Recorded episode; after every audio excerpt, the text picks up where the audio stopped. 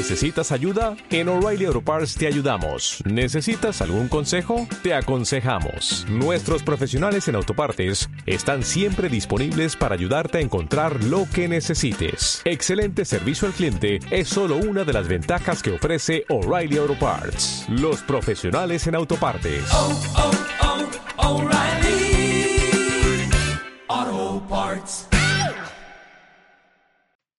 Aquí empieza. ¡Viva el vino!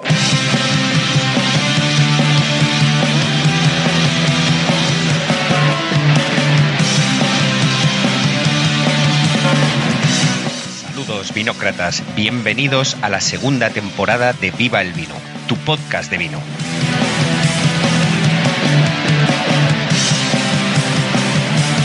Puedes escucharnos en iVoox y Spotify y puedes seguirnos en las redes sociales, en Twitter Viva el Vino 9 y en Instagram Viva el Vino Madrid, donde estaremos encantados de atenderte.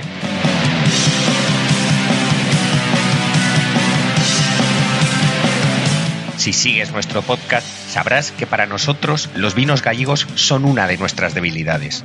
La gran calidad que están alcanzando, producto del trabajo de nuevos viticultores, unida a la personalidad de estos elaboradores, arrojan un panorama vínico vibrante que queremos compartir con vosotros.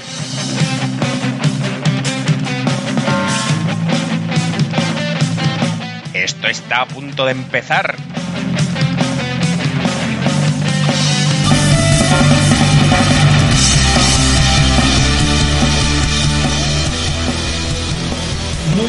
Buenas tardes, buenos días, muy buenas noches. ¿Qué tal? ¿Cómo estáis? Aquí eh, estamos una, una tarde más reunidos Pablo, Joserra y yo para hablar de esto que tanto nos gusta, que es el vino. Muy buenas tardes, Joserra, ¿qué tal? Muy buenas tardes, Dani y Pablo. Pues estupendamente. Deseando hablar de vino, que es una de mis ocupaciones preferidas en estos momentos. ¿Qué tal, Pablo? Muy buenas tardes, noches, digas, o lo que sea, lo que sea en el, en el momento que os halléis. Muy bien. Yo también, deseando hablar un poquito de vino y eh, aprovechando también que hablo con vosotros para degustar uno. Sí, esto es una, lo que siempre decimos, ¿no? Es una súper Pues no. excusa para juntarnos y tomar vino, ¿no? Sí, porque el vino hay que compartir. Claro, hay que compartirlo, si no eh, se pierde toda esa esencia, ¿no? El, el vino, Sí. Beber un vino solo, yo que tengo, bueno, yo ahora tengo tengo a Sebas aquí en casa, ¿no? Con el que puedo tomar, pero tampoco es bebedor, o sea, no no bebe, bebe una copita y, y, y a veces... Y el resto, allá tú lo que... no, pero, pero sí, sí que mola, ¿no? Eh, eh, habla, sobre todo cuando eh, el vino, el vino en sí genera conversación, ¿no? Es verdad que la conversación siempre fluye mejor cuando hay una copa de vino en medio, ¿no? Sin embargo, cuando el vino es el tema de conversación, es mucho, mucho mejor. A mí me encanta hablar sobre vino, ¿no? Y cuando ahí da- te dan pie para hablar de vinos, eso es excelente. Excelente. Muy bien, señores. Hoy... Pues para eso estamos hoy aquí, para hablar de vino. Sí, señor. ¿De qué vamos a hablar hoy? ¿Cuál es el te- la temática de hoy, señores? Hoy vamos al noroeste, ¿no? Al norte, ¿no? Eh, hace frío en- Madrid, estamos, estamos eh, en medio de una. Bueno, ya a finales de una borrasca, ¿no? Que, que hacía mucho frío, mucha lluvia. Entonces quisimos hacerlo bien. Y nos vamos a ir a Galicia, eh, con más frío y más lluvia, seguramente. Vamos a, vamos a, a explorar un poquito esa zona tan, tan importante, ¿no? Para la elaboración de vino, cada vez más. Eh, aunque siempre lo ha sido, ¿no? Eh, hay cosas que yo creo que, que- que debe- le, le debemos a Galicia, sobre todo cuando escuchas que la gente dice, ¿no? Y, y me pasa frecuentemente. Te pones un vino tinto de Ribeiro o de Monterrey y dicen, ¿y ahí se hace buen vino? Nacho, se viene haciendo bien buen vino desde siempre, pero desde hace unos 20 años se hace vino de calidad, buen Eso. vino. ¿no? Y la gente todavía te pregunta, pero ahí hay buen... Y, y luego ya empiezan las analogías, ¿no? ¿Te acuerdas que había un vino que te ponían en una tacita de, que, man- tenía? Nacho, eso ya ha pasado. Olvídate de eso, ¿no? Olvídate, ya en los 80, en los 90, en, to- en toda la primera década del 2000, Galicia ha cambiado mucho y ahora se hacen unos grandísimos vinos en Galicia. Vino de Sí, calidad. Vino Vinos no de talla mundial, ¿eh? Insisto, yo también, de, de verdad, vinos de talla mundial. Yo, de verdad, son unos de mis vinos preferidos. Eh, tengo, tengo siempre le- todas las denominaciones de origen gallegas y alguna más de cercana, como el Bierzo, eh, muy en el, en el objetivo de mi, de mi copa, ¿sabes? Eh, siempre apunto para probar algunas, siempre tengo en mi, en mi pequeña bodega, siempre tengo vinos gallegos. Eh, y bueno, ¿qué te voy a contar? Si este, este verano me fui para allá de viaje de vinos. O sea, que- Es verdad, tú has estado, hemos tenido un corresponsal en Galicia Mm. Este verano. Pablo fue ¿En ahí qué zona a... estuviste, Pablo? Empecé por el Bierzo, seguí el curso del SIL, fui a Valdeorras, fui a Ribeira Sacra y ahí tenía una disyuntiva si seguir el curso natural del, del bueno del Miño en este caso, ya que lo, ya que lo había pillado, eh, irme hacia Monterrey y las Rías Baixas, pero la cantidad de gente que me, me- mis espías me, me decían de cómo estaban las Rías Baixas, decidí ir para arriba que no hay denominaciones de origen. Y me fui a iba las a Rías decir, te alejaste de. te Me alejé, me alejé del vino, pero me acerqué a otros muchos sitios. Eh, Claro. Entonces fue una semana de vino y una semana de, de otras cosas, digamos. Bueno, bueno pues eh, los vinos gallegos, eh, por, por la ubicación de la propia Galicia, ¿no? Eh, eh, tienen unas características bastante diferenciadas, ¿no? Con, con respecto a estas zonas, ¿no, Dani? Sí, totalmente. Estamos hablando de una zona mucho más, con mucho más pluviometría que el resto, eh, que la gran parte del- de, la península ibérica, ¿no? Sobre todo en la costa, ¿no? Los vinos de la, de la, de- de la costa, esa parte de Pontevedra, en donde están las rías, ¿no? Las rías baixas. Allí, pues la pluviometría es mucho más alta y sobre todo el viñedo no tiene tanta altitud, ¿no? Está casi al nivel del mar. Me parece que la altitud máxima en esta zona es de unos 300 metros. Luego la cosa cambia bastante. Cuando ya no vamos, nos vamos al Ribeiro, por ejemplo, en el Ribeiro hay pues hay una especie de valle, ¿no? Que eh, en donde eh, eh, está asentado la denominación de origen, pero está ya detrás de, unas pequeña, de una pequeña elevación. Entonces, allí ya la pluviometría cambia un poco. Y ya si nos vamos a la zona de Valdeorras, es totalmente diferente, ¿no? Una zona mucho más cálida. Orense se caracteriza por tener esos veranos cálidos, secos, ¿no? En donde la uva madura súper, súper bien. Eh, y no tiene nada que ver entonces con, con, la, con la zona de la costa, ¿no? Luego está la parte del sur de, de Galicia, en donde está Monterrey, eh, y ahí también, ¿no? El, el, el clima es bastante eh, diferente a, a, lo que es, eh, porque siempre eh, Pues, cuando hablamos de vino gallego creemos que no, un clima lluvioso y tal. Sí, llueve mucho, pues llueve mucho donde llueve. En las otras zonas, nada. Sí, a ver, y no, no es que no llueva nada, sí que llueve, pero eh, cambia un montón. Es, es, lo que decíamos, hay cinco denominaciones de origen en, Galicia, ¿vale? Que son Valdeorras, Ribeira Sacra, Monterrey, Ribeiro y Rías Baixas. Eh, eh, he dicho, perdón, antes he dicho siguiendo el, el, río Miño, no sé si he dicho Ribeiro, que es lo que quería decir, y he dicho Monterrey, pero bueno, es igual. La cuestión es, eh, Valdeorras es un clima continental pero vamos, donde los haya, ahí en el, en el Valle del Río se caracteriza por tener, sí que llueve, porque es Galicia, pero tiene unos, unos veranos realmente cálidos y, y, y, secos. Ribeira Sacra eh, también, Monterrey también. Es verdad que en, a partir de Ribeiro ya también eh, va cambiando, pero hay años. Y, y Rías Baixas luego, que es lo más donde más llueve pero, pero cierto que cierto que cada año eh, andan un poco temerosos. ¿eh? Eh, cada año en, en, en, sitios como en Galicia se ha notado muchísimo el cambio climático. Sí, totalmente. De hecho, el tema de, de la elaboración de, de, de vinos de, calidad, yo creo, yo no creo que haya sido realmente fruto del cambio climático, sino eh, quizás del que se lo hayan creído, ¿no? Eh, porque tenían una muy buena eh, materia prima, tenían muy buen, muy, muy, buen clima, muy buen clima, muy buen clima hasta donde se puede decir buen clima, ¿no? eh, porque para la viticultura la verdad que es un clima bastante complicado. De hecho, eh, bueno, luego vamos a hablar de los sistemas de, de, conducción y de lo que hacen en las viñas, ¿no? Pero eh, yo creo que siempre ha habido muy buena materia prima en Galicia. Yo creo, creo que tienes razón, porque incluso mejor materia prima que otras DOs que han, bueno, pues que se han constituido y se han elaborado. Y aquí yo creo que siempre está esa materia prima y ha hecho falta lo que dices que se lo crean.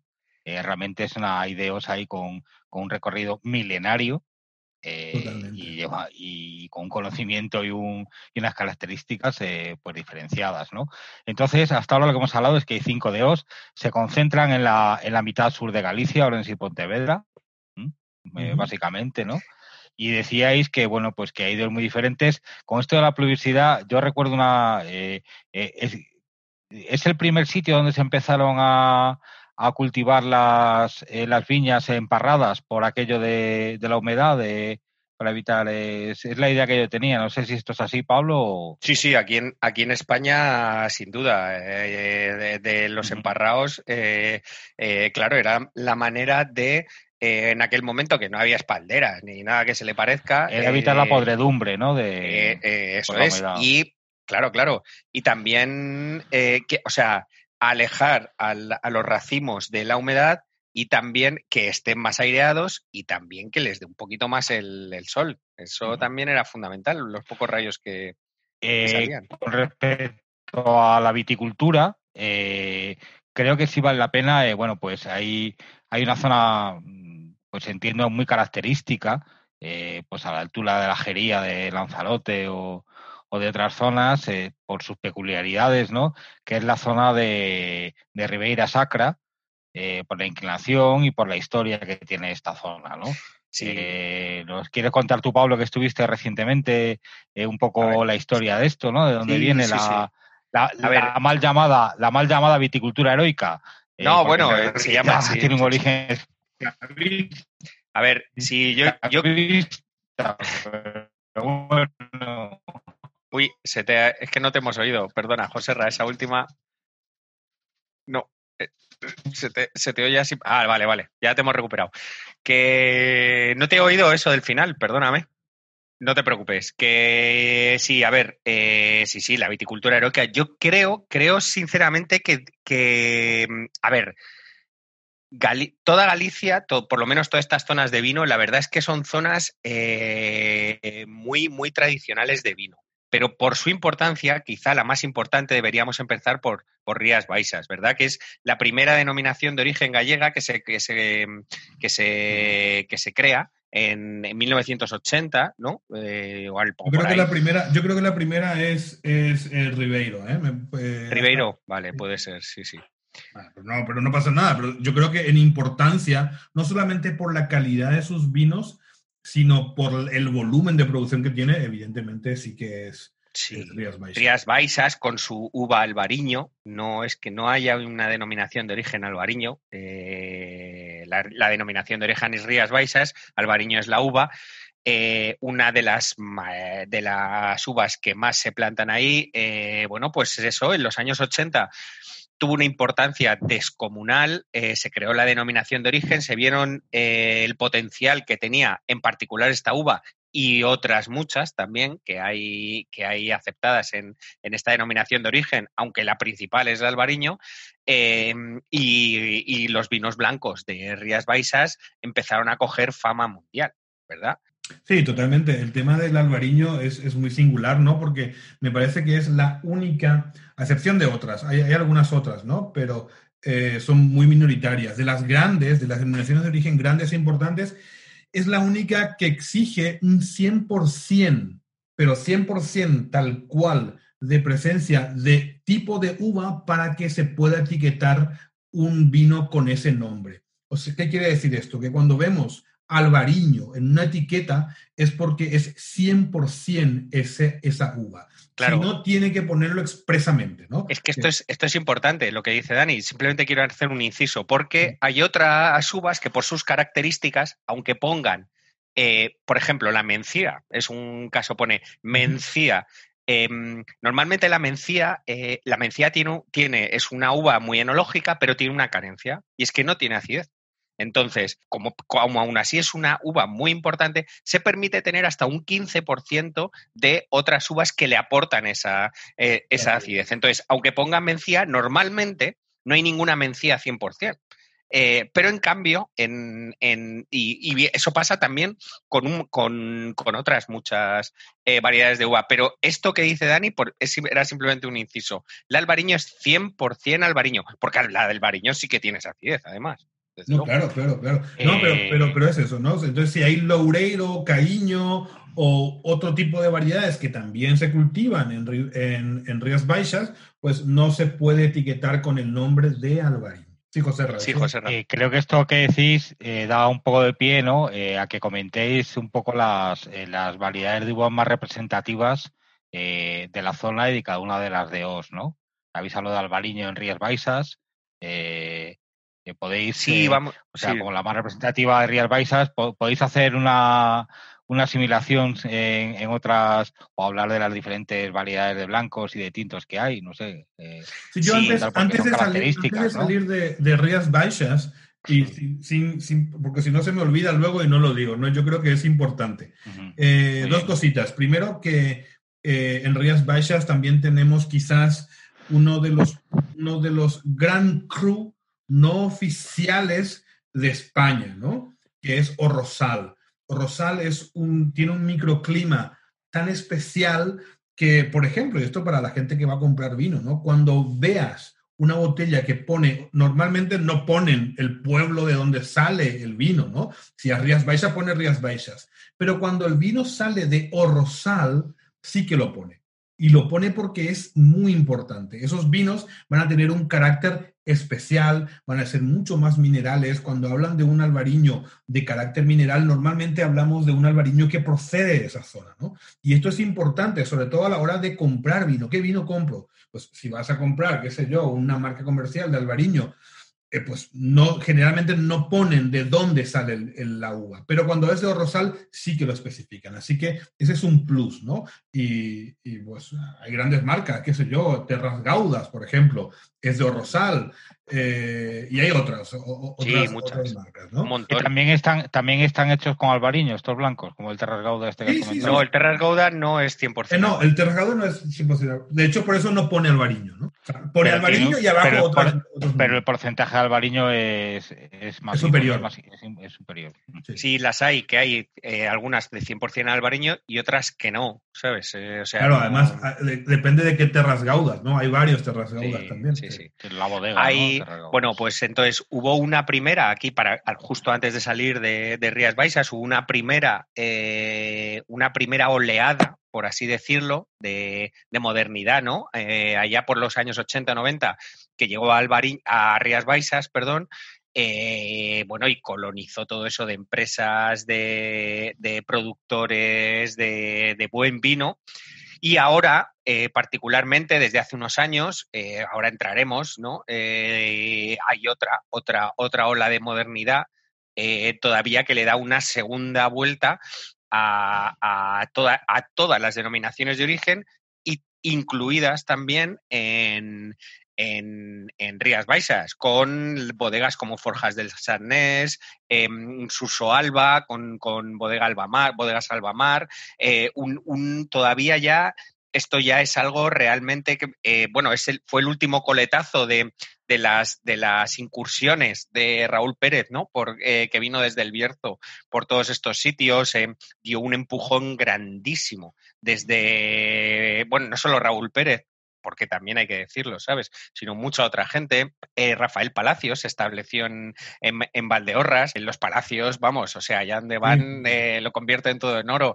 Eh, y luego un, un, montón, un montón de gente que, que ahora hablaremos de ellos, que han dado una nueva ola de modernidad y lo que, ha, y lo que han producido, bueno, es que yo creo que eh, aquí tradicionalmente en España los, los, puntos Parker, es verdad que también el señor Parker aquí en España eh, le gustan mucho eh, eh, estos vinos, ¿no? De, y es verdad que si antes las puntuaciones Parker iban todos para a Riberas del Duero, eh, algún Rioja y los Jereces, pues ahora eh, están yéndose mucho para este cuadrante noroccidental que es Galicia más el Bierzo, ¿no? Y el buen vino que están haci- empezando a hacer en Asturias también. Es Esto que- es la segunda ola de modernidad, ¿no? Entonces en, al- en Baixas está llegando también esto con bodegas absolutamente impresionantes que trascienden aquel famoso albariño, ¿no? Que, que en los bares siempre hay pues un, un- un verdejo, un albariño o un... O ya está, porque de, de vinos blancos no suele haber mucho, a lo mejor alguno de la zona. Valdepeñas. Eh, bueno, sí, es que es verdad, joder. El mejor de los casos, a veces. Eso ya, en el mejor de los casos. Eh, eh, bueno, pues eh, ahora lo vamos hablando, ¿no? Toda esta segunda ola de modernidad. Sí, claro, claro. Y esta, perdona, y esta segunda ola de modernidad, eh, has- eh, te has referido prácticamente, casi únicamente a, a, a Ribeira Sacra, perdón, a Ribeira Sacra, a, baixas. a Ribeira Al resto, Bai- al resto. a- y a No, no, al- a todo el resto eh, de, de Os, porque está en, en. Ribeiro, también en Ribeiro hay. al resto de deos de Galicia. En, mira, en Ribeiro eh, está, hay, hay un montón de gente, pero está Yago Garrido, por ejemplo, que es el, vino que estoy tomando, eh, sobre todo con sus tintos, ¿sabes? Eh, es verdad que se hacen buenos blancos, eh, pero realmente, bueno, pues ahí mu- están saliendo muchísimos tintos. Eh, Ribera Sacra, bueno, con el trabajo que lleva haciendo Guimaro, Algueira, eh, Dominio Vivier desde hace un montón de tiempo, eh, en Valdeorras, ya he dicho, está Rafael Palacios ahí eh, instalados. Y en, y, en, y en Monterrey con Quinta da Moradella, ¿sabes? Eh, es José Luis Mateo, eh, que está ahí, vamos, dándole fuerte y haciendo vinos de talla mundial, pero mundial, Sí, ¿eh? Y ahora mismo.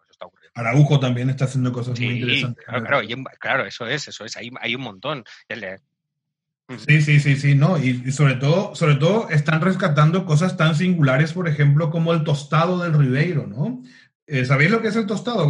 ¿Conocéis el tostado de Ribeiro? No, Pues es un vino dulce. No, suena un rancio o algo así, ¿no? Eh, más o menos, ¿no? Es un vino dulce, eh, bastante peculiar, que se hacía con, la, con el sistema del pacificado, pero en cómo se hacen los, los vinos eh, de la Valpolicella, ¿no? Ajá. Uh, el pacificado Amarone. en mm. cubierto, en sombra.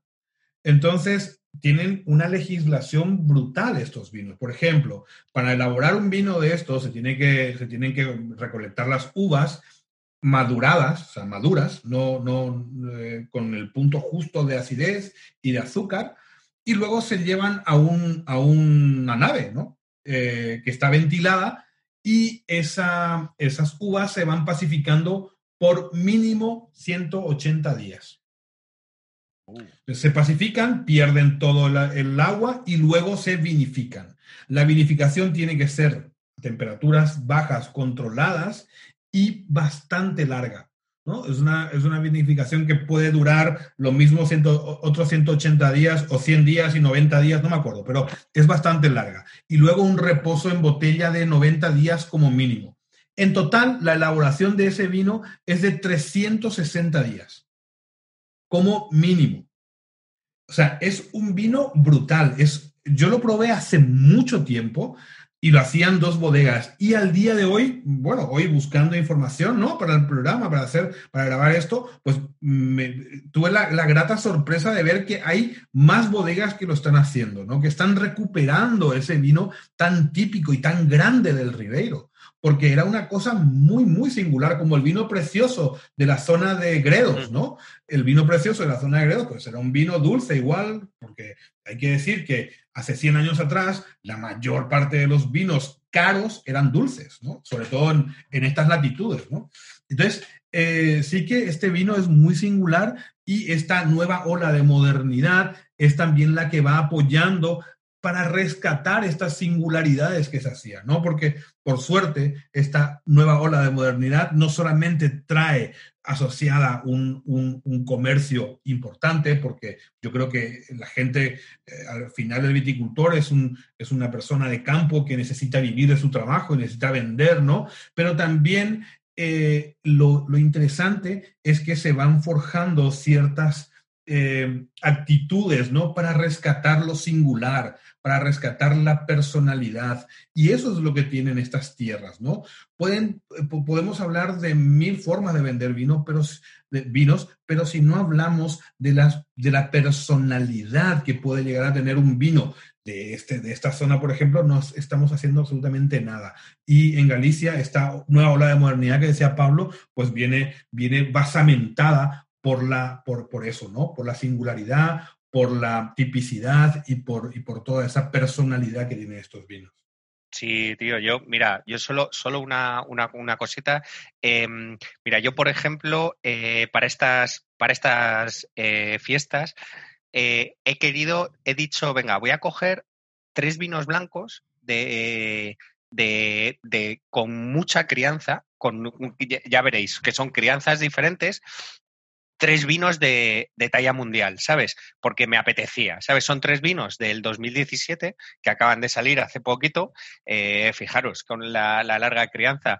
Eh, uno de ellos es un, un Riesling eh, seco del, del Mosela, del Valle del Mosela, un vino alemán, brutal, ¿sabes? otro de ellos es un, un, un, un, vino de Macón, una Chardonnay del sur de Borgoña, eh, crianza típica en, en barricas de, de, de roble eh, francés, evidentemente. ¿Eh? ¿Gamay o Chardonnay? Chardonnay, Chardonnay. Ah, gamay, no, aligoté, aligoté, perdón, gamay es tinta, aligoté. Claro, claro, claro. Eh, no, aligoté no. En, en, Macón creo que es, es que, creo que solo permiten la, el, sur de, del, de, de la Borgoña. Eh, he, he, dicho Borgoña, ¿no? O, sí, Borgoña, he dicho Borgoña. antes. Vale, vale. Eh, bueno, pues creo que. Y otro de ellos es un, un vino de guarda de Coto de Gomariz, eh, Ribeiro, ¿sabes? También del 2017. Y para mí, esos, yo quería tres blancos. Es verdad que podía haber escogido un Rioja, pero bueno, me, me, me, apetecía más poner un, un, Ribeiro de guarda clásico, ¿sabes? No. Eh, y fíjate, o sea, y, y, eso ha sido mi elección en, en, en, en, tres vinazos blancos para tomar estas fiestas. O sea. el, ¿Quién es el elaborador del, del, del aligoté? El, perdón, del chardonnay, del, eh, del macón. Herederos de... Espera que te, te lo digo. Héritier de... Eh, bla, bla, bla, dame, dame un segundo y te lo digo ahora. Que bueno, sí, estos, ese tipo de vinos, eh, eh, sobre todo los blancos, ¿no? Olvidémonos un poco, sobre todo cuando hablamos de Galicia, ¿no? Yo creo que es importante que nos olvidemos de esos, y siempre lo decimos, ¿no? De esa, de esa premisa que nos dicen vino blanco joven del año, ¿no? Tenemos que comprar un vino blanco, y no, no, no es así. O sea, podemos, sobre todo si vamos a Galicia, si vamos a, Ribe, a, a Rías Baixas, ¿no? Esos, esos vinos tienen una virtud, que tienen una acidez muy alta. Entonces, en la botella evolucionan muy bien. Yo sí, creo sí. que cada vez más estamos bebiendo vinos blancos de la zona de Galicia muy jóvenes, cuando realmente podemos hacer un experimento, hacer una locura como la que hace Pablo, ¿no? Porque Pablo se caracteriza por hacer ese tipo de cosas, y guardamos ese vino, ¿no? Lo guardamos por uno, dos o tres años, y vamos a ver cómo va a estar bueno, claro, en buenas condiciones, condiciones de guarda, por supuesto, pero son vinos que evolucionan muy bien en botella. Incluso. Un momento, un momento, un momento. Claro, incluso vinos. No sé, yo no sé de que una botella de Pablo a Pablo le ha durado tres años, ¿eh? sí, Ninguna, sí, y más, y más, y más.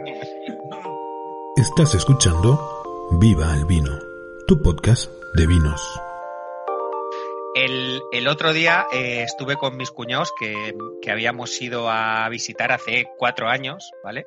Eh, una bodega de, de, toro, el, ¿cómo se llama? La, la, divina proporción, ¿vale? Bueno, pues fuimos allí, es verdad que nos lo pasamos muy bien, porque nos dieron de comer además, pues estuvo muy bien, un, nada, una cosa de eh, turismo, enoturismo, ¿sabes? Muy, nada profesional, simplemente para disfrutar y muy bien. Bueno, pues compré un, un, vino, ellos no guardan el vino, tal, yo compré un vino de toro, porque yo sé que, que estos vinos duran, y lo saqué el otro día, el sábado pasado bueno, estaba hiper joven todavía. O sea, se podía haber guardado otros cuatro años sin ningún puto problema, ¿sabes? Ya, Bueno. que la, la- la bode- el- no, pero, pero claro, estos vinos, cuanto más vayamos, de- depende de la zona, ¿no? Depende de cómo estén elaborados. Pero sí que es verdad que, que vinos como los de Toro, como los de Galicia, sí que ameritan ser guardados, ¿no? Y sobre todo en los blancos. E insisto, bebemos blancos de Galicia muy jóvenes.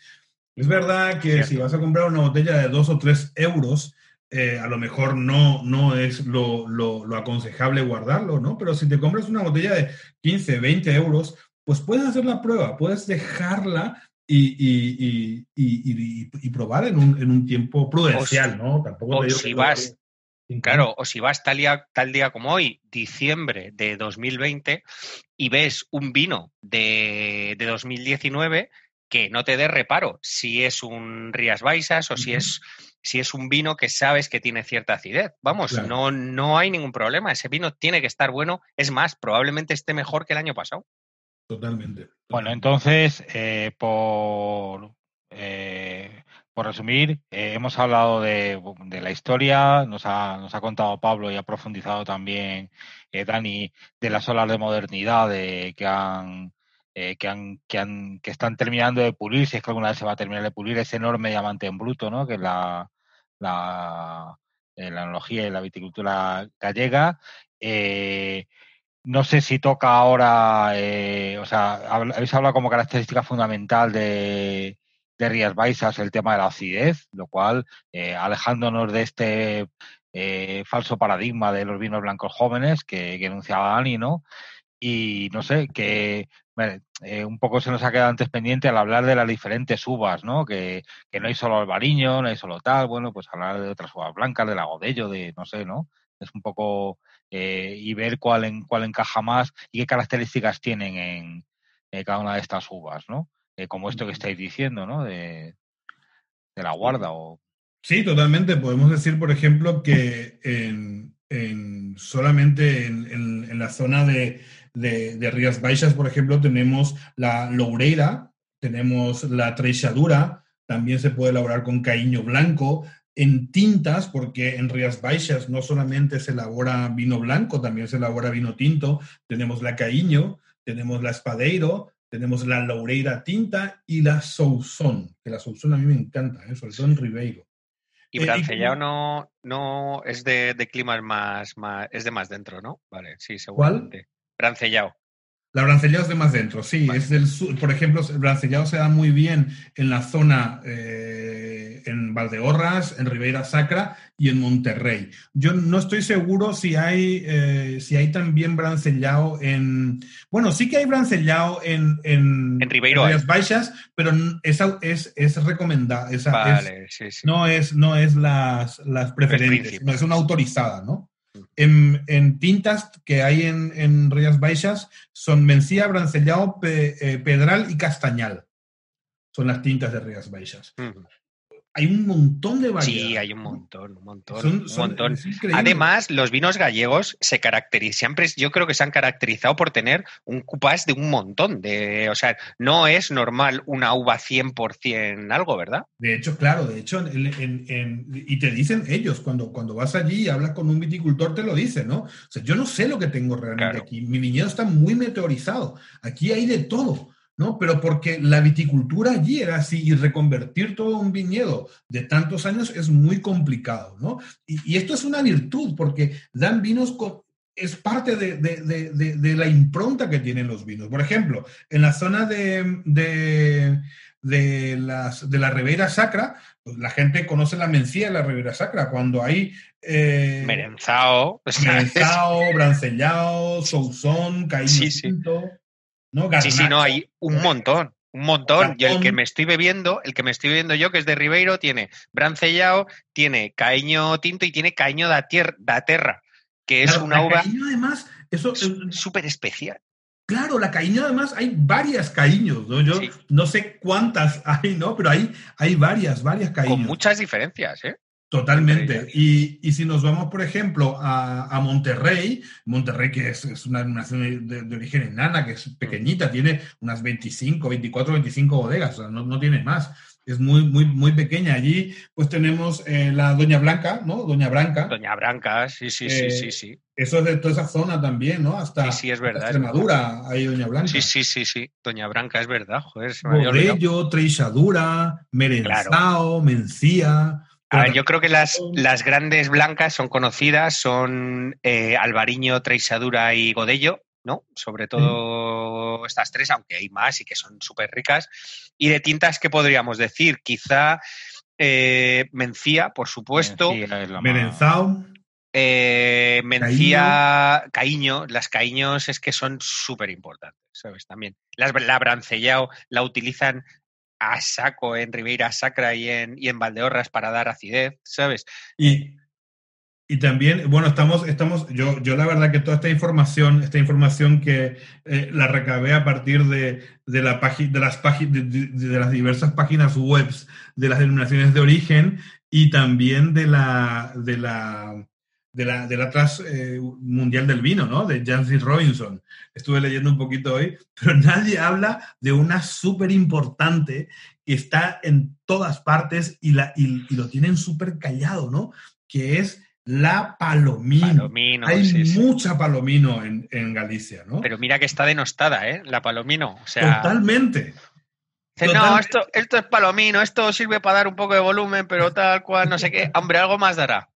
Pero, pero los vinos blancos de Ribeiro dan unas cosas espectaculares la palomino. Es verdad que es una variedad de relleno, que es que, que vamos a ver, la plantaron después de la filoxera, pero porque era muy productiva. Entonces necesitaban reactivar su economía y la palomino pues era la candidata perfecta, ¿no? Para empezar a repoblar ese viñedo tan diezmado, ¿no? Eh, también la mencía le pasó lo mismo, o la garnacha tintorera, que son Exacto, la garnacha tintorera, que es fundamental en Ribeira Sacra para dar acidez también, para dar acidez, para dar color. Eh, mirad, hay, yo creo, eh, eh, hay una distinción entre uvas eh, austeras que se, se suele decir, ¿no? Que reflejan más el, el terroir, ¿no? El, el terruño, eh, que reflejan más el suelo, eh, el clima, eh, más eh, la zona donde se producen, ¿no? Que son esa- esas uvas como la palomino, como la viura, ¿no? O macabeo. Sí, que no son muy exuberantes, que carecen un poquito de tal, pero que reflejan muy bien Pe- la zona. Exactamente, que dicen que reflejan muy bien el suelo. Y luego uvas eh, mucho más aromáticas, con muchísima más personalidad, como un averdejo, un albariño, un godello, ¿sabes? Que no tienen nada que ver y que, eh, bueno, que, que eh, gustan más a ciertos viticultores para jugar con ellas. Entonces, bueno, pues hay esos dos tipos de uva, tanto en tintas como en, como, como en blancas, ¿no? Y, y es curioso. Y, y, Galicia tiene una, un- un- un- una mezcla de las dos, ¿no? Y, además las mezclan muchos, porque lo que aporta, lo que decíamos antes, eh, mezclan un montón de variedades de uva y, y lo que no aporta una, aporta otra. Entonces, al final, realmente un vino bien hecho de estos, a la moderna, pues, o sea, un vino bien hecho, realmente resulta súper complejo, súper interesante. Claro, pero eh, y esto, y esto responde muchísimo ¿no? a ese concepto que hablabas del terruño, del, eh, en español, del terroir, ¿no? El concepto de terroir es mucho más amplio de una zona de suelo o de clima, ¿no? Porque también está el, el hacer del viticultor, la cultura, ¿no? Cuando hablamos de cultura hablamos de esto. Y exactamente eh, es lo que ocurre aquí, porque al fin y al cabo un viticult- un, perdón, un enólogo o un, un elaborador de vinos, que aunque no sea enólogo, que esté haciendo vinos, lo que tiene que hacer es sacar un buen producto, un producto bebible y con una materia prima buena, pero con unas condiciones climáticas tan adversas, hacer un vino rico y bebible, sí que tienen que ser verdaderos magos, ¿no? Tienen que hacer muchas veces maravillas para intentar ensamblar tantas variedades, ¿no? Imagínate que tienes blancas como en, qué sé yo, en, en Ribeiro, ¿no? Peixadura, Torrontés, Loureira, Godello, Albariño, o sea, y tienes todo Y eso, eso- con eso Y eso, claro, y eso es solo para hacer un vino rico, bebible. Tú imagínate, imagínate para hacer un vinazo. O sea, es que es, Tengo- es, es gente que sabe un montón. ¿sabes? Sí, Yo totalmente. estoy enamorado de estos vinos. Yo tengo una pequeña anécdota en la Ribera Sacra de un día yendo por ahí de turismo, paré en una pequeña bodega que ni recuerdo cómo se llama, eh, muy auténtica, Eh, y entonces eh, digo, bueno, que eran las 10 de la mañana. Digo, ¿qué vinos tienen? Dice, bueno, pues aquí tenemos el tinto que hacemos y el, y el, el blanco, así me dijeron, en la vasija de tal. Digo, ¿lo puedo probar, por favor? Dice, espera que llamo a padre. Y llamo- dice, ¿qué quiere? ¿Probar el vino? Y dice, sí. Y entonces me pusieron a las 10 de la mañana y le dije, ¿qué uva tiene esto? Y dice, pues de, y me- es que me dijo eso y dice, pues de todo lo que tengo en la viña. Dice, pero bueno, era un vino, ¿sabes? Y para probar el vino me sacaron un vaso de tubo y me lo llenaron hasta el borde a las 10 de la mañana. Comunícate con nosotros a través de nuestra cuenta de Twitter en arroba vivalvino 9.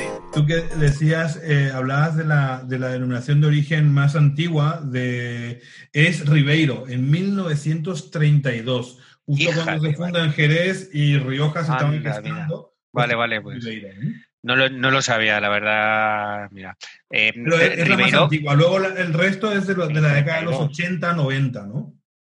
Ribeira Sí, Sacra sí, sí. 94, por ejemplo, y, y esto. Pero, pero Ribeiro, de hecho, eh, fíjate que el, el- el vino que hablábamos del tostado fue uno de los primeros vinos embotellados en Galicia. Antiguamente no se embotellaban los vinos. o sea, No, no, todo de granel. ¿no? Pero es verdad que, eh, eh, perdón, aunque las sí, denominaciones de origen sean relativamente modernas, que por, que, por favor que quede claro que en Galicia se lleva haciendo eh, vino desde los siglos V, de, o sea, Dices, desde- en Ribeira Sacra ya los romanos hablaban pues del eso, gran pues vino eso, de la ¿qué Ribeira coño Sacra. siglo V? O sea, hay una tradición impresionante, ancestral, de, de hacer vino allí. Lo que pasa es que, bueno, pues que era un tipo de vino, pues, pues, pues eso, con unas características Sí, diferentes. bueno, no, le decía que si sabéis el origen de, de, de cuando los romanos empezaron. ¿Me oís o no? sí, sí, sí, sí, sí, sí. que decía que si sabéis el origen de cuando los romanos empezaron eh, a, a cultivar masivamente en la Ribeira Sacra el, el vino, eh, fue cuando se agotaron eh, las minas de oro de las médulas. Y Ah. entonces empezaron a, a desviar esclavos de las minas de oro a la Ribeira Sacra. Ah. Eh, y esto que me perdonan los de la Ribeira Sacra, pero eh, más que el origen ser una viticultura heroica, es más bien una viticultura esclavista, como correspondía a la época. Bueno, Bueno, actualmente es heroica, lo dicen heroica por las por lo encuesta que Sí, están en sí. el vamos al Valle de los Ríos eh, Del que, Sil, sí. que a veces hay que del Miño. sí sí Pero, pero Es realmente, es realmente llamativo que eh, tienen, eh, tienen eh, raíles Sí. eh, muy empinados para eh, van echando de la uva y la sacan eh, con barcas. Por el río, claro. sí todas las viñas los- hay pequeños embarcaderos para de los viñedos de los viñedos más más ahí en el Sil desde luego sí sí sí Sí, es, es muy- la verdad es que es muy llamativo, es muy característico. Fíjate el tema de la esclavitud, José Ra, que estabas hablando. eh, yo no sé si sabes, el, la- el Oporto, de la Porto, tiene una, tiene una característica muy singular, ¿no? Oporto, pues, está construido en el, Do- en el Duero, ¿no? En todo, en todo el- lo que es la ribera del Duero, y está en bancales, como en la Ribeira Sacra. Eh, pues en Douro, eh, estas cosas que no tenemos por qué van a gloriarnos de ellas, pero que son históricas y ocurrieron y están allí, ¿no? Eh, es una de las obras de ingeniería más grandes del mundo. No se ve, no se ve desde el espacio como la muralla china, ¿no? pero lo que tuvieron, la tierra que tuvieron que remover allí, el volumen es, me parece que es inmenso. Entonces, esa, eso no se hubiera podido hacer sin la mano de obra como todas las grandes. Claro, eh, eso con el estatuto de los trabajadores en la mano era- es imposible. no, digo, la mano de obra, la mano de obra esclava, ¿no? La mano Claro, de obra claro. gratis. ¿no? Si es que era así, como se. O sea, esto ahora puede parecer tal, pero es que era, hay que retrotraerse eh, siglos y siglos, claro.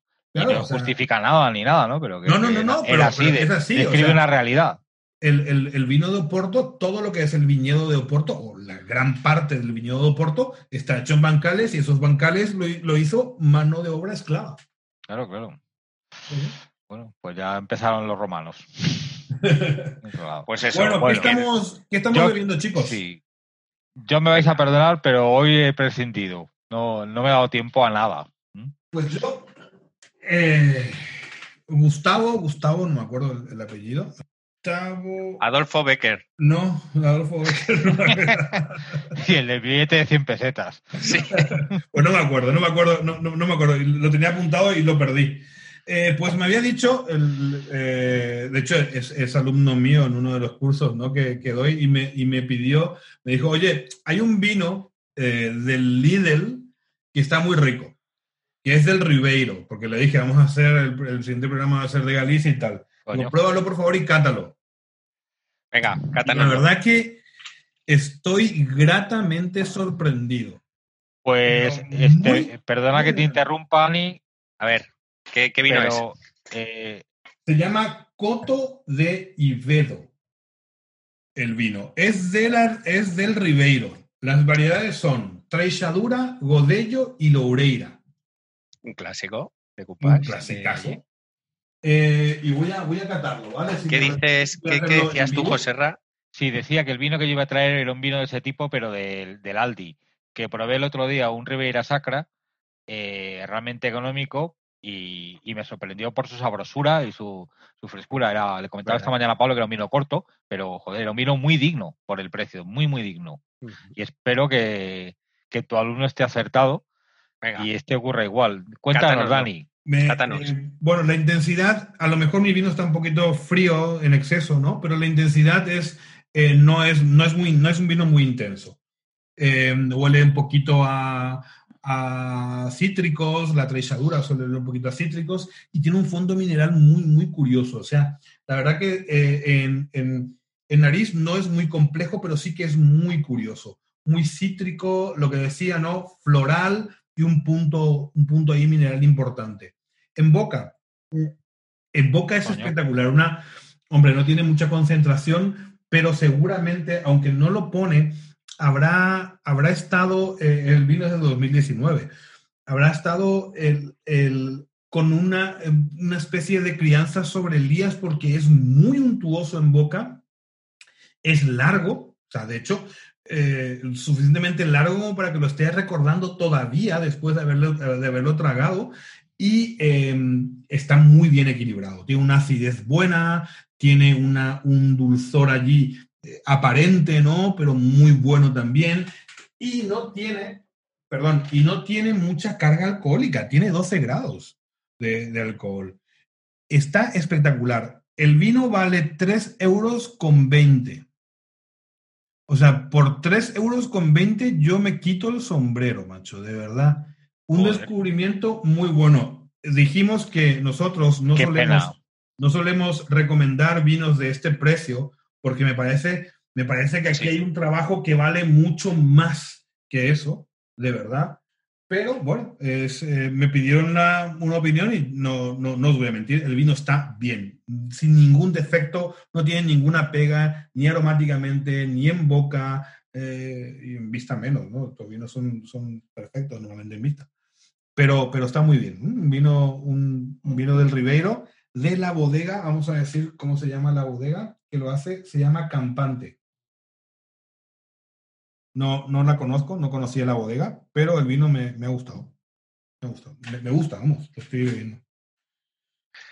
Pues, pues yo estoy. Yo, a ver, lo mío es un poco diferente porque yo me, me- venga, pues así lo, lo cuento. Los chicos de Alabolé, que es una famosísima tienda online de, de champán, em, han cogido y han hecho eh, una colección de vinos, ¿vale? Se llama Rara Banda, todo junto, como Rara Banda, pues eso. Son vinos que les gustan a ellos, vinos pues de un corte súper moderno, todos. Por, vamos, por lo menos los que he catado y, y sí. Y este, en este caso, es el de Iago Garrido. Iago Garrido es un productor de eh, Ribeiro que tiene una tiene una, una, perdón, una bodega que se llama Facenda Agrícola Agua Levada, ¿vale?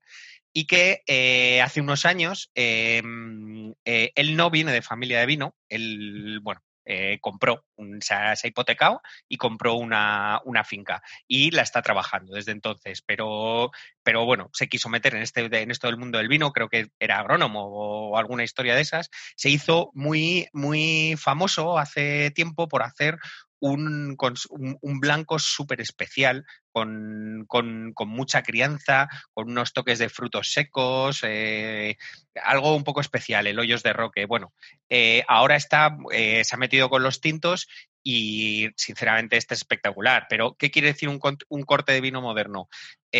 Bueno, esto es, un cupás de tres uvas, ya lo he dicho antes, que es la Caíño, Caíño Tinto, Brancellao y Caíño da Terra. Eh, eh, ¿Por qué es moderno? Porque es un vino prácticamente, o sea, con muy, muy, muy poca extracción. Tiene solo 12 grados de alcohol, súper fresco, pero aún así con una concentración, eh, un equilibrio, porque eh, sí tiene acidez, pero realmente no se nota por lo rico que está, ¿sabes? Es verdad que estaba un pelín reducido, eh, eso le pasa a muchas variedades de allí, de cuando están cuando están, porque esto tiene, tiene hoy, creo que tiene nueve meses o diez en, en, barricas usadas de 600 litros, barricas grandes, ¿vale? No, no son de, de no, no, son de las pequeñas. Y bueno, está absolutamente espectacular. Mira, mirad vosotros que lo veis, mirad simplemente el, el color, vamos, ya esto, ¿sabes? Es un vino pues casi transparente, Totalmente. pero aún así eh, Parece re, rico. Cuando lo agitas, cuando lo agitas parece remolacha, parece jugar ¿Sí? remolacha. Sí, sí, y eso pero, que tiene. Pero, pero, tiene una capa bajísima, porque yo veo. Muy baja. El, la, muy baja. Todo lo, lo, lo, o sea, totalmente transparente, ¿no? El vino. Muy, muy, sí, muy por baja. Eso digo, muy, es que cuando lo agita y hay muy poca claro. eh, grosor de vino, parece jugo de remolacha. Totalmente, totalmente, totalmente. Sí, muy curioso. Súper rico, pero un corte muy moderno. Habrá gente que le sorprenda mucho. Eh, estos, bueno, pues yo que sé, a lo mejor algún programa hacemos sobre los viticultores modernos, ¿no? Porque hay, hay muchos de estos modernísimos que hacen vinos que, que, ojo, que muchas veces están tan poco cubiertos que, que tienen, que, que, no duran mucho, ¿sabes? Eh, también es gente muy joven, ¿sabes? Algunos hacen cosas súper curiosas. Eh, yo creo que esto empezó, los primeros que yo tomé eran de Gredos, ¿no? Estos vinos ahí tan poco cubiertos, eh, eh, le ponen o, o, sin sulfitos o con el sulfito justo, eh, o sea, realmente son casi, a ver, eh, están tentando al tiempo, a ver si el tiempo los estropea, no los estropea, yo creo. Sí, bueno, sí, está, está por, eso está por verse todavía, ¿no? Pero yo creo que, que por lo menos eh, yo los primeros vinos que probé de España, sí, con esa tendencia que dices tú, ¿no? Una, una tendencia un poquito borgoñona sí. eh, de, de, de, de, viticultores modernos, fue en Canarias. Eh, fueron vinos de Canarias, los de... Cierto, cierto, claro. Esos fueron los primeros que, que me acuerdo, eran sí, sí, yo, el 2008, 2009, no me acuerdo, pero y, y yo, ¿qué es esto? ¿no? Esto es totalmente raro, porque lo que yo había probado hasta ese momento con esas características venía de Francia, venía de Borgoña. Y de repente, y, y le miro así a, a, a Santi, el de, el de Envínate, y le digo, ¿qué, ¿qué has hecho? ¿no? O sea, ¿Esto de dónde es? Y me dice, no, es un proyecto de Canarias que estamos haciendo. Con... Me pareció una cosa increíble. Y ahora esa gente también está elaborando en Galicia, ¿no? Sí, sí, sí, claro, claro. Hombre, Minate es uno de, desde luego, a mí me encantan sus vinos. Es verdad que soy algo, soy un poco crítico con gente demasiado moderna, sobre todo con algunos, que bueno, ya hablaremos de esto, no es cuestión de meterme con nadie, ni mucho menos, eh, porque creo que hay, es verdad, que, que hay vinos que es que duran que son tan efímeros, pero bueno, eso también es otro tipo de arte, oye, no, no, no, no me voy a meter yo con ello, pero, pero bueno, este es de corte moderno y está súper rico, es persistente, eh, tiene concentración, te llena la boca, pese a ser un zumito totalmente eh, con color de remolacha. Qué rico, qué rico. Qué cosas, esos vinos son, son espectaculares. Mm. Eh, bueno, no hablamos mu mucho de, de, de Monterrey, uh -huh. eh, pero es porque Monterrey, decíamos, tiene unas 24 o 25 bodegas, es una denominación muy pequeñita, eh, y hace, hace vinos, eh, pues un poquito, están en esa andadura a hacer grandes godellos, porque sí que tiene, hay muy buen godello y muy buena merenzao en, en, Monterrey, pero son vinos muy, con, muy poco conocidos. Y luego la otra grande de Galicia, pues es Valdeorras, ¿no? Ahí... Sí, sí, sí, claro, claro. Oye, yo solo quiero decir, eh, cuando has hablado de Monterrey, eh, realmente, eh, José Luis Mateo, eh, en su bodega Quinta da Muradella, es espectacular. O sea, vinos vinazos. O sea, de verdad os lo digo, de Monterrey. Eh, simplemente quería, quería comentarlo, ¿sabes? Eh, eh, por supuesto que hay más, hay mucho vino de calidad ahí, pero para mí sobresale desde luego José Luis Mateo. ¿sabes? Y en, perdón, perdón, y en Valdeorras, uno de los que sale siempre como el, uno de los tres vinos blancos mejores de, de España. Siempre suele haber uno, un, un Rioja, un Rioja blanco de estos ahí con un montón.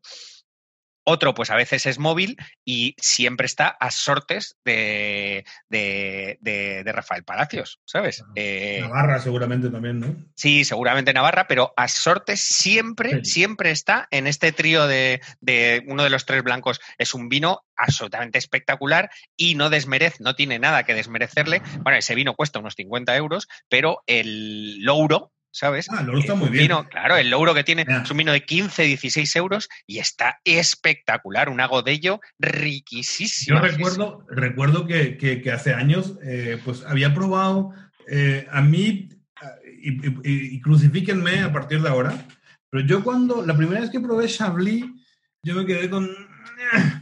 Sí. ¿No? ¿Esto qué? A mí me ha pasado también. esto, esto es... A lo mejor no entiendo mucho de vino. Y, el Yo voy a Chablis- decir, si es que no entendéis, joder, qué coño.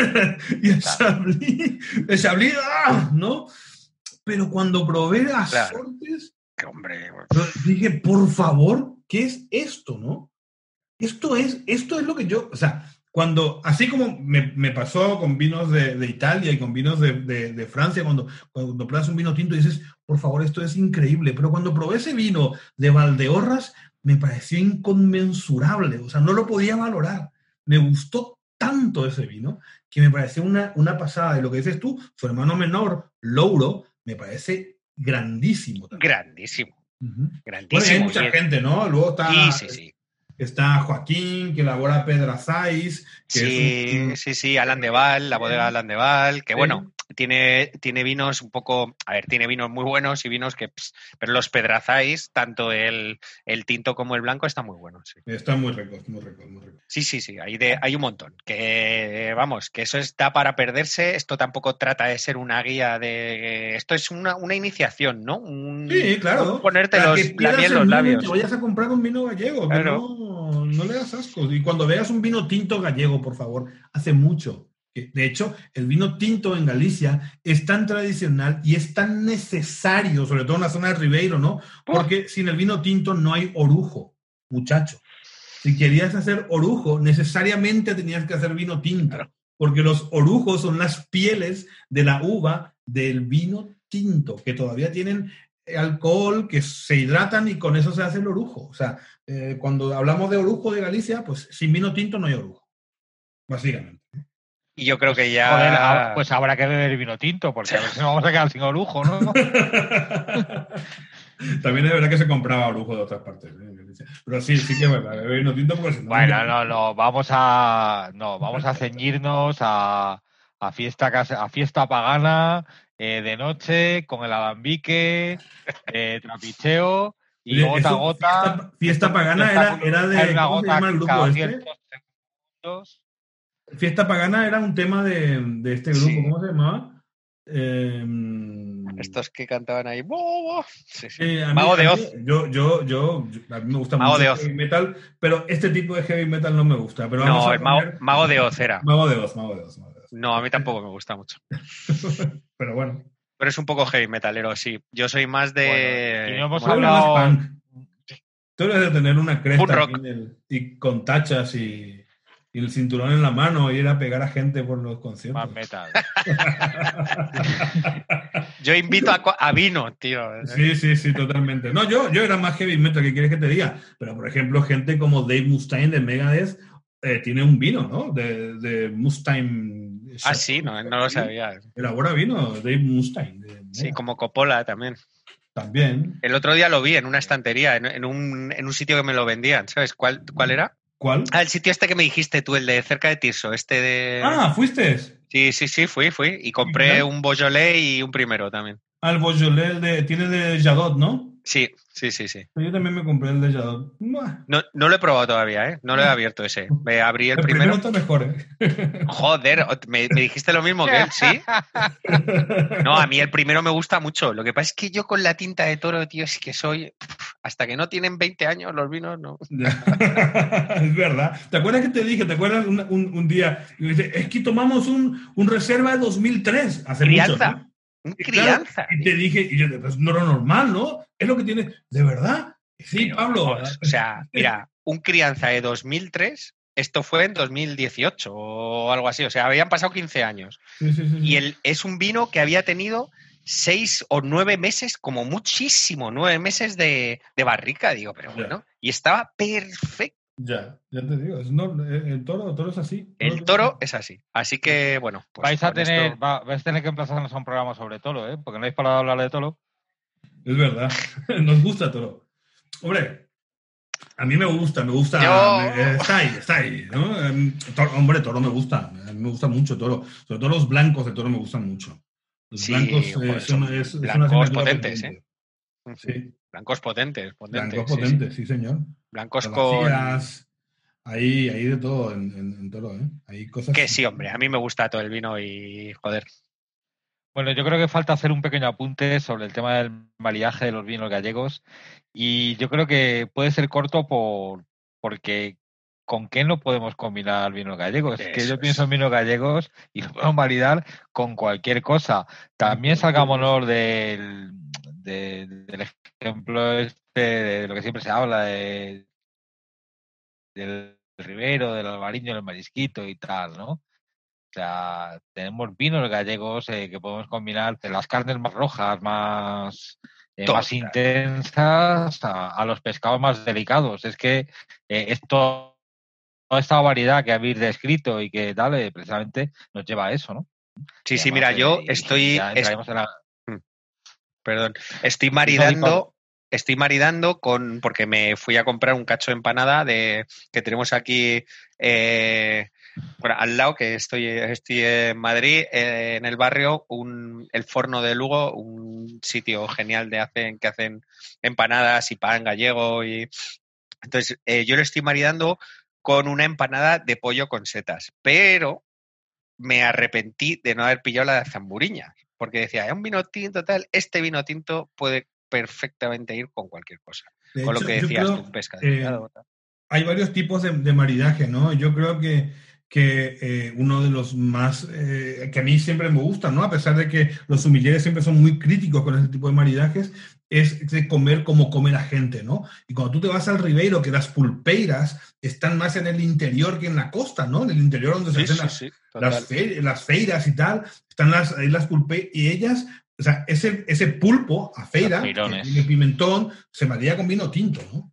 ¿Por qué? Porque tiene tan, tanta potencia de sabor, la sal, el aceite de oliva, el pimentón, la patata, hacen que sea como una especie de guiso, ¿no? En, en sí mismo. Entonces, eso con un vino tinto eh, va muy bien. Ya luego, claro, ahí, ahí de todo, desde comer un botillo, está, evidentemente no tiene nada que ver porque eso es del Bierzo, ¿no? Pero estaba muy cerca. Si tú estás en Valdeorras Ah, y quieres comer botillo, pues vas un, te vas en el pueblo al lado, en Villafranca del Bierzo, pillas, sí, un, sí.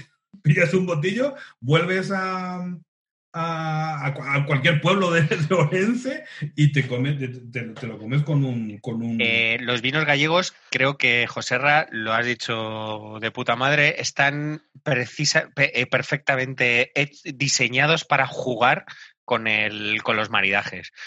Eh, además, en Galicia hay de todo, hay de todo, hay desde marisco, eh, pescado, eh, las carnes, ¿sabes? O sea, las carnes que tiene Galicia, pero también una- una- los guisos, una el vaca- pote gallego, las patatas, la, toda la, la huerta que hay, bueno, la huerta, la- los vegetales que hay, bueno, impresionante. ¿Qué tal Y- el de hoja verde, sobre todo, allí? Es lo y- que... Para jugar, para jugar. O sea, una yo creo rubia o un, o un Claro. queso de tetilla, un arz- eso es los quesos, el quesos y Eso. quesos ahumados. Están hechos precisamente de verdad jugar, jugar con, con los vinos gallegos a maridaje es eh, sorprendente. Totalmente, totalmente. Muy bien, Pues muy chicos. bien, ¿Nos señores. ¿Vamos o qué? Yo creo que sí, ¿no? Yo creo que ya se ha pegado un repaso. Dejamos de. de- Hemos de- pegado un buen repaso, ¿eh? Sí, sí. Sí, hombre, como, como se merece Galicia. Galicia se merece Sí, sí, sí. esto y mucho más. Esto y mucho más, Sí. joder.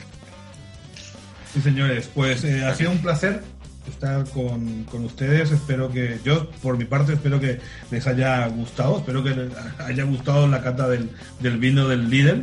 No soy, ya, el- lo digo una vez más, no soy partidario de comprar estos vinos, pero bueno, una sorpresa interesante. Eh, bueno, bueno. Muy bien, pues nada. Eh, que nada, señores, yo, Dani, pues lo, lo probaré para, para alguna ocasión. Lo Eh, probaremos. Sí, lo probaremos. Claro, claro, merece la pena, ¿eh? merece la pena, de verdad que sí. Muy bien. Y nada, eh, a ver, toma, eh, por favor, que todo el mundo haya tomado apuntes si, si no se sabía el tema, ¿eh? que hemos nombrado aquí bodegas súper importantes, productores eh, eh, muy, muy, muy, muy a seguir, a tener en cuenta. Y nada, que hasta la próxima que hablaremos pues de otra cosa. Sí, señor. Adiós, Chicos. señores. Que beban Adiós. buen vino. Eso es. Adiós. Adiós, vinócratas.